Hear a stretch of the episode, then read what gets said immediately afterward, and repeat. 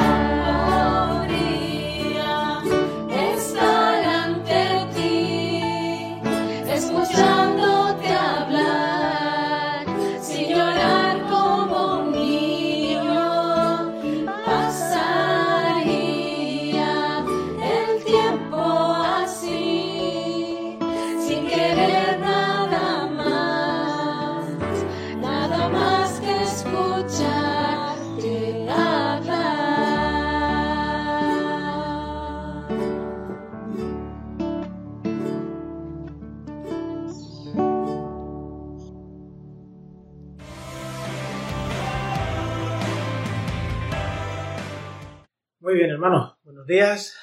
Veis que hoy eh, estoy en, mi casa grabando y, y, y quería pues eh, empezar orando en este tiempo, en este tiempo de, la palabra, porque eh, la predicación que hoy vamos a tener pues no es una predicación mm, como a mí me gusta. A mí me gusta hacer una predicación expositiva, coger el texto y mm, estrujarlo, darle vueltas, amasarlo hasta que eh, la propia palabra del Señor pues nos, nos, muestra, ¿no? Que es, cuál es el tesoro que hay ahí para, para nosotros.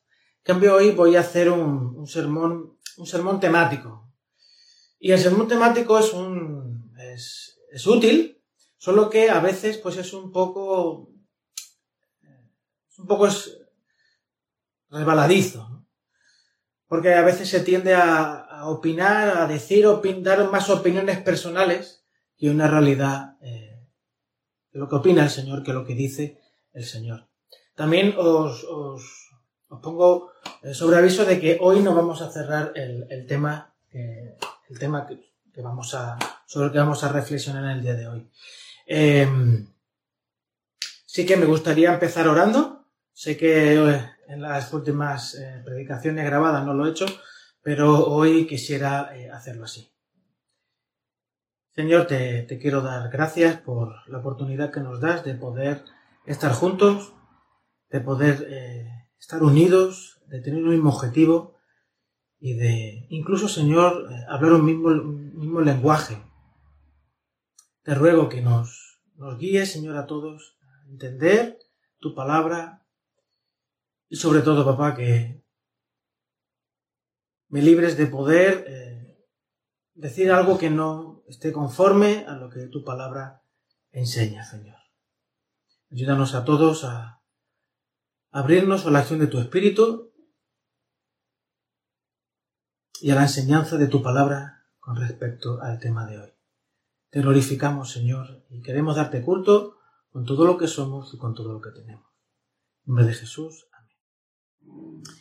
Bien, pues en estos días, a pesar de que en los muros de, Facebook suelen aparecer caras sonrientes con vidas ricas, eh, la realidad está absorbiendo, está eh, desbordando eh, los firewall o las defensas que el sistema de defensa humano había construido.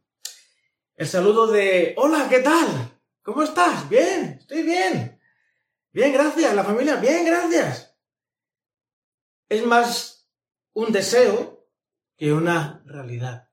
Aunque si lo pensamos fríamente, la mayoría de nosotros, quizás los miembros de la iglesia podemos decirlo, otras personas han tenido grandes, eh, están teniendo grandes sufrimientos, pero pensamos en la iglesia nuestra y bueno, gracias a Dios estamos todos bien, tenemos para pagar más o menos, tenemos para comer, tenemos un lugar donde refugiarnos, no tenemos problemas, ¿verdad?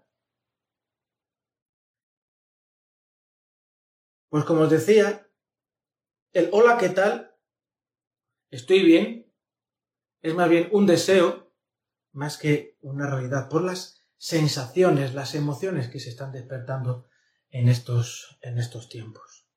El temor y la ansiedad están más presentes ahora que quizás tiempo atrás. Quizás el meter miedo a la gente haya sido una de las medidas que los estados han usado para el control de la población, eh, que las personas sean responsables, pues, y las, y las multas y, la cárcel, pues el último recurso disuasorio para que las personas hagan lo que se supone que deben hacer. Yo me quedo en casa, ¿verdad? O quizás la inseguridad y el temor que han tenido nuestros gobernantes a una catástrofe, aún, aún mayor si cabe, lo que, es lo que han proyectado a través de los medios. Ya se sabe, del fruto del corazón habla la boca.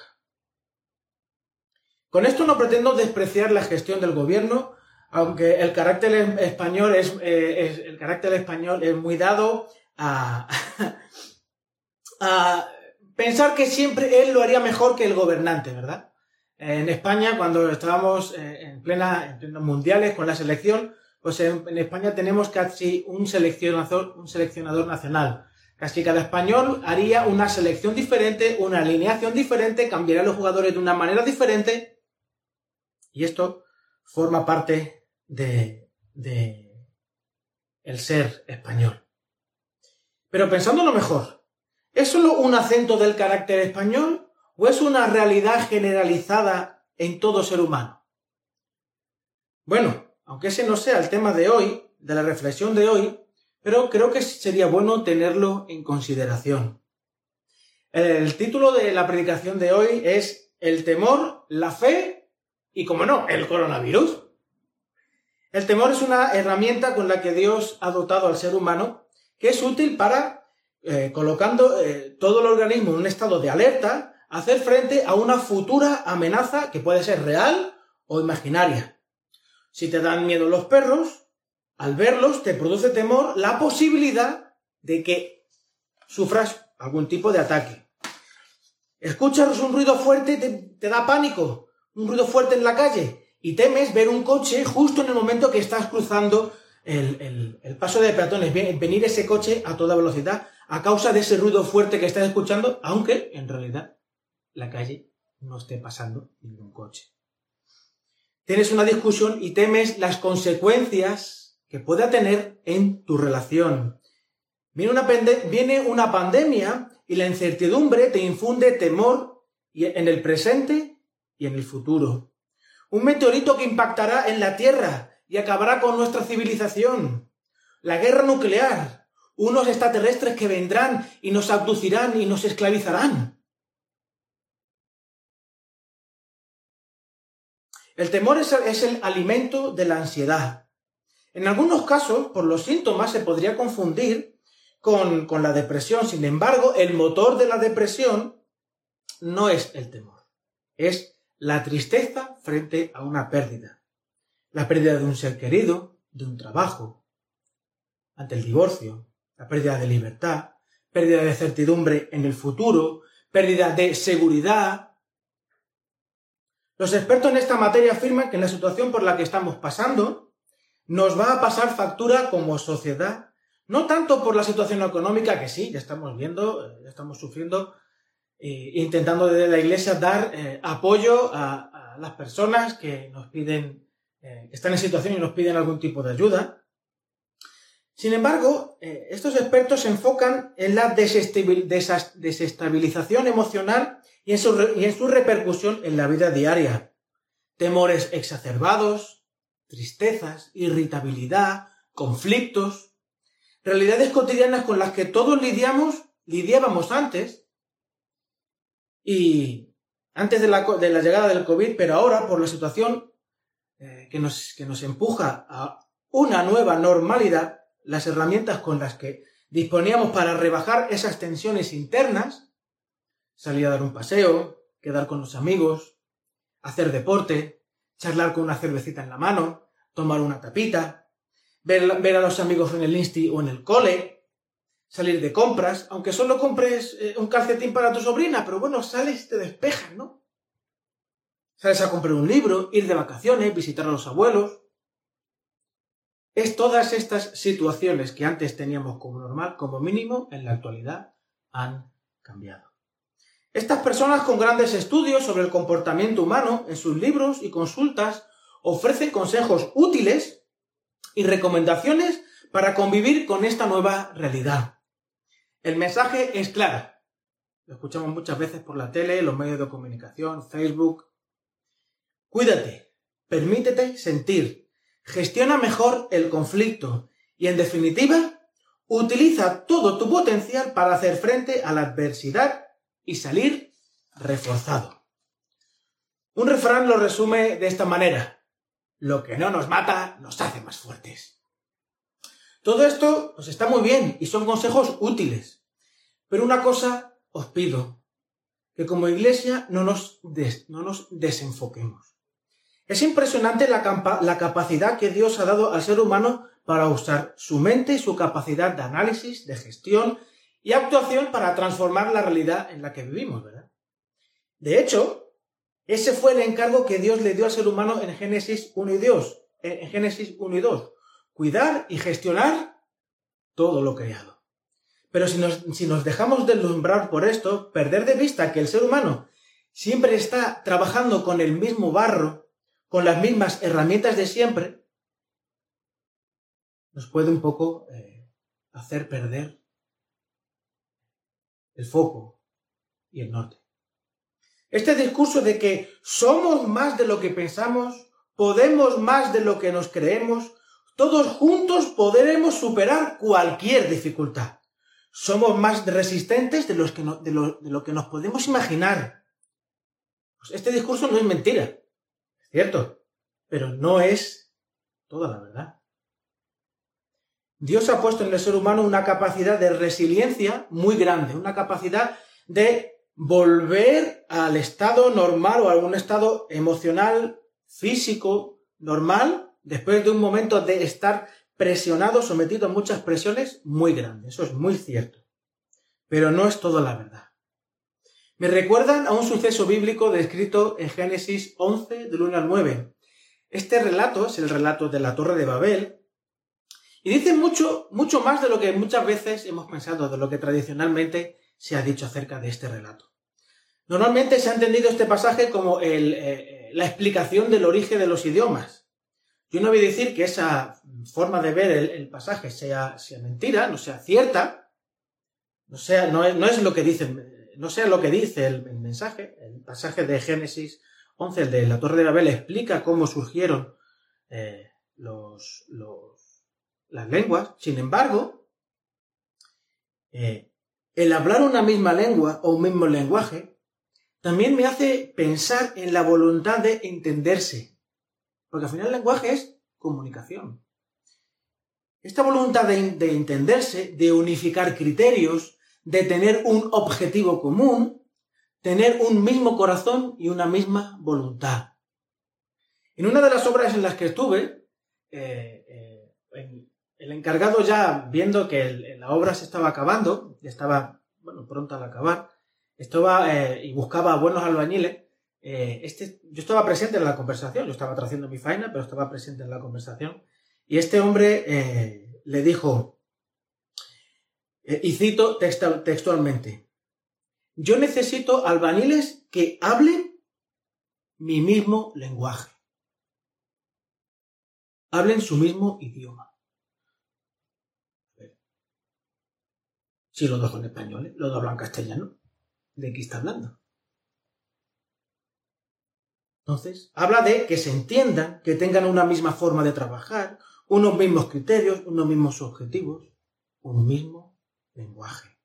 Observando cómo el, relato bíblico va describiendo la rebeldía, la oposición del ser humano frente a Dios, no es descabellado pensar que el ser humano, consciente de su poder y creatividad, comenzó a construir.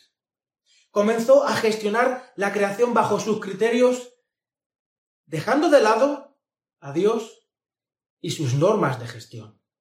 El objetivo, ¿cuál era el objetivo? Poder escapar de una nueva inundación que acabase con la humanidad. sus, todos, todos sus esfuerzos estuvieron enfocados en demostrarse a sí mismos que para la próxima vez estarían preparados. ¿Habían aprendido de lo que había sucedido anteriormente? Ya no volverán a sufrir una nueva inundación que los aniquile. De ahí construyeron esa gran torre. Habían aprendido a, estar unidos, a hablar un mismo lenguaje, a tener una, unos criterios unificados para analizar la situación haciendo acopio de recursos y así podrían con lo que fuera. No habrá Dios que pueda con nosotros. Aquí en nuestra torre estamos seguros. Cuando el texto avanza, describe cómo Dios desciende para ver la torre que los seres humanos estaban construyendo. Y decide confundir sus idiomas para evitar que la construcción siga adelante. Desde este ángulo que os pongo para entender el pasaje de Génesis 11, de la torre de Babel, no es posible que la motivación inicial, ese objetivo común, como no se volvió a cumplir, se fuera difuminando, se fuera diluyendo y ya no hablasen ese mismo lenguaje? Esta posibilidad no estaría guiada, conducida, incluso esperada por Dios, conociendo a la humanidad, un ser humano rebelde, obcecado y orgulloso. La voluntad de Dios por omisión, Dios está permitiendo, solemos decir, Dios permite esto, Dios no lo está dirigiendo, pero sí Dios lo permite, por tanto Dios está omitiendo. La voluntad de Dios por omisión o por acción Dios está dirigiendo, esta es la voluntad clara de Dios, Dios nos dirige a esto o a lo otro. Siempre, siempre, siempre tiene una intención. Mostrar quién es Él, mostrar al hombre su realidad caída y le busca de todas las maneras posibles dar una solución. La salvación del ser humano y la redención de toda la creación. En estos momentos, los libros de autoayuda, de autogestión de emociones, de mindfulness, de inteligencia emocional, de cómo aunar esfuerzos para salir de esta situación reforzados, para que ya no haya una, para que no vuelva a sucedernos esto, para que no vuelvan, para que no volvamos, para que una situación así, una pandemia así, una catástrofe así, nos vuelva a pillar desprevenidos, con nuevas metas, nuevos horizontes, escrito por grandes y prestigiosos escritores pensadores, filósofos, educadores y psicólogos. Pues se van a poner de moda, si no lo están ya, si no lo están siendo ya. Como ya os digo, son buenas herramientas, pero no dejan de trabajar, de construir con las mismas mimbres, con los mismos ladrillos, con las que el ser humano ha intentado construirse a sí mismo y su futuro. ¿Esfuerzo loable? Sí. ¿Suficiente? A la prueba está. No. El ser humano ha cambiado en sus formas, ha cambiado en sus herramientas, ha cambiado en su educación, ha conseguido grandes logros, sin embargo, está en una constante búsqueda de sentido, de una búsqueda de sí mismo, de dirección y de valor. ¿Qué es lo opuesto al temor? ¿El valor? Este tema es muy amplio, por eso lo vamos a tratar, como ya comentaba al principio, en, eh, varios domingos. En la Biblia el temor aparece en, innumerables ocasiones. En la mayoría de los casos está directamente relacionado con la confianza y con el amor. De hecho, en más de un pasaje se muestra cómo el temor es el, lado oscuro de la fuerza, Darth Vader. Es el, el, temor es el lado oscuro, el lado oscuro del, del amor. Un ejemplo lo podemos ver en cómo Pablo, por el amor a Cristo, no tuvo, no tuvo temor de perder y desechar todo lo demás. Filipenses 3, 7, del 1 al 11, lo dice de una forma muy clara y muy bonita. Os voy a leer solamente el versículo 7. Pero por cuantas cosas eran para mi ganancia, para lo que era para mí importante, lo que yo había puesto el valor, en mi sentido, las he estimado como, como pérdida por amor a Cristo. Ya os digo, hay muchos textos, salmos. Isaías 41:10, no temas, porque yo estoy contigo. No desmayes, porque yo soy tu Dios que te esfuerzo. Siempre te ayudaré, siempre te sustentaré con la diestra de mi justicia. El texto sigue, mostrando cómo el amor de Dios y el temor no, encajan. Que parece que estos textos, de alguna manera, nos, trasladan la idea de que el temor desaparece cuando somos conscientes de la presencia de Dios a nuestro lado. La palabra temor, según, según eh, un análisis eh, etimológico, tú buscas el significado profundo de la palabra temor, eh, transmite la idea o creencia de que se podría sufrir un daño o correr algún peligro en el futuro. Y esto pues nos pone en alerta, nos quita el sueño, nos pone irritables, nos trae trastornos alimenticios, comer compulsivamente o tengo el estómago cerrado y es que no puedo comer. Tengo, llevo ya varios días que no, apenas me entra nada en la barriga. Nos duele la cabeza, estamos de mal humor, solo queremos ver la tele porque, pero no las noticias, porque eso nos satura, sino otras cosas. Solo nos apetece leer, incluso ausentarnos de la realidad porque estamos tan, uf, esto es insoportable. Cuando leemos pasajes como los de Isaías 41.10 o como el de Primera de Pedro 5, que fue el que leímos en, el culto de oración y quisiera eh, volver a leer, porque me parece muy, muy, muy ilustrativo para, lo que hoy eh, quiero transmitiros. Pedro, primera de Pedro 5, eh, de Pedro capítulo 5 versículos de 6 al 10 dice, Humillaos pues bajo la poderosa mano de Dios para que Él os exalte cuando fuere tiempo, echando toda vuestra ansiedad sobre Él, porque Él tiene cuidado de vosotros. Isaías 41.10, calcao. Sed sobrios y velad, porque vuestro adversario el diablo, como león rugiente, anda alrededor vuestro, entra alrededor buscando a quien devorar, al cual resistid firmes en la fe, sabiendo que los mismos padecimientos se van cumpliendo en vuestros hermanos en todo el mundo. Mas el Dios de toda gracia, que nos, que nos llamó a su gloria eterna en Jesucristo, después que hayáis padecido un poco de tiempo, el mismo os perfeccione, afirme, fortalezca y establezca. A él sea la gloria y el imperio por los siglos de los siglos. Amén.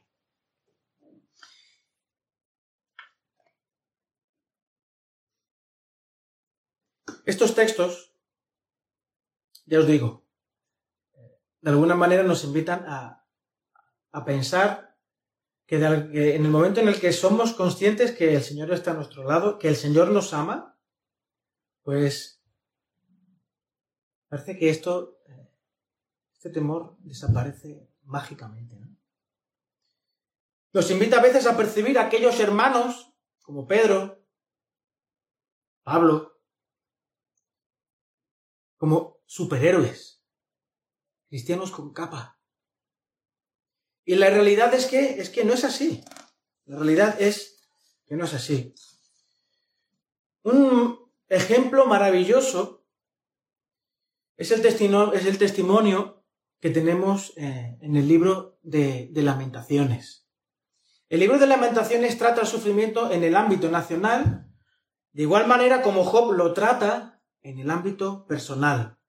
Lamentaciones, tomando como tema la extrema crisis que estaba sufriendo el pueblo tras el exilio por el exilio babilónico, que marcó el final de la vida comunitaria tal y como la conocían, fueron conducidos a una nueva realidad, a una nueva normalidad. La semana que viene seguiremos introduciéndonos en el temor y en cómo el Señor nos dota de herramientas no solo para afrontarlo, sino también para transitar en, este, ese tiempo de temor y lidiar con todas las emociones que nos asedian. Pero no quisiera dejaros sin deciros cosas que ya vosotros sabéis. Y de hecho, los que sois más mayores que yo, eh, lo sabéis mucho mejor que yo. No dejemos de buscar a Dios. Céntrate en pasar tiempo con el Señor y no pierdas de vista tu salvación. El campo de batalla, hay un libro que se llama El campo de batalla en nuestra mente. El yermo de la salvación sirve para cuidar y proteger nuestras ideas, nuestros pensamientos, llevando constantemente nuestros pensamientos a Cristo, sometidos a Él, no a, no a simples, simples versículos de la palabra, sino a la persona de Jesús. Tú que lo conoces, tú que dices eh, ser su discípulo, tú que dices seguirle, tú que dices amarle, tú que dices que en tu interior está Él. No solamente versículos bíblicos, sino realmente la presencia del Jesús resucitado. Pues acércate a Él. No pierdas de vista tu salvación, que es mucho más que una realidad futura. Es una verdad inaugurada gracias a la resurrección de nuestro Señor, que resucitó de los muertos y dejó la tumba vacía. No dejemos de acercarnos al Señor, no dejemos de pasar tiempo con Él, centrémonos en su presencia, pasemos tiempo en adoración. Y si de alguna manera eh, no sabes cómo, cómo tratar este tiempo, tú bien sabes que hay hermanos en los cuales puedes confiar. Habla con ellos llámales por teléfono. Hazme una videoconferencia. Hoy podemos hacer videoconferencia ya. No dejemos que el enemigo se aproveche de esta situación para dejarnos tirados en la cuneta. Porque el, el, enemigo no puede hacer daño a nuestra alma, solamente Jesús, el juez, Dios, el juez, puede hacerlo. Y ya tenemos la salvación. Tenemos la salvación de nuestro Señor que Él nos regaló gracias a su sacrificio. Centrémonos en estos aspectos que bien conocemos. Y la semana que viene seguiremos tratando este tema y vamos a introducirnos un poquito en el libro de lamentaciones y en otros textos para seguir viendo cómo el Señor nos ayuda no solamente a huir del temor, sino para ver cómo el temor puede ser realmente una herramienta útil para el Señor para transformarnos, edificarnos y sustentarnos. Que el Señor os bendiga.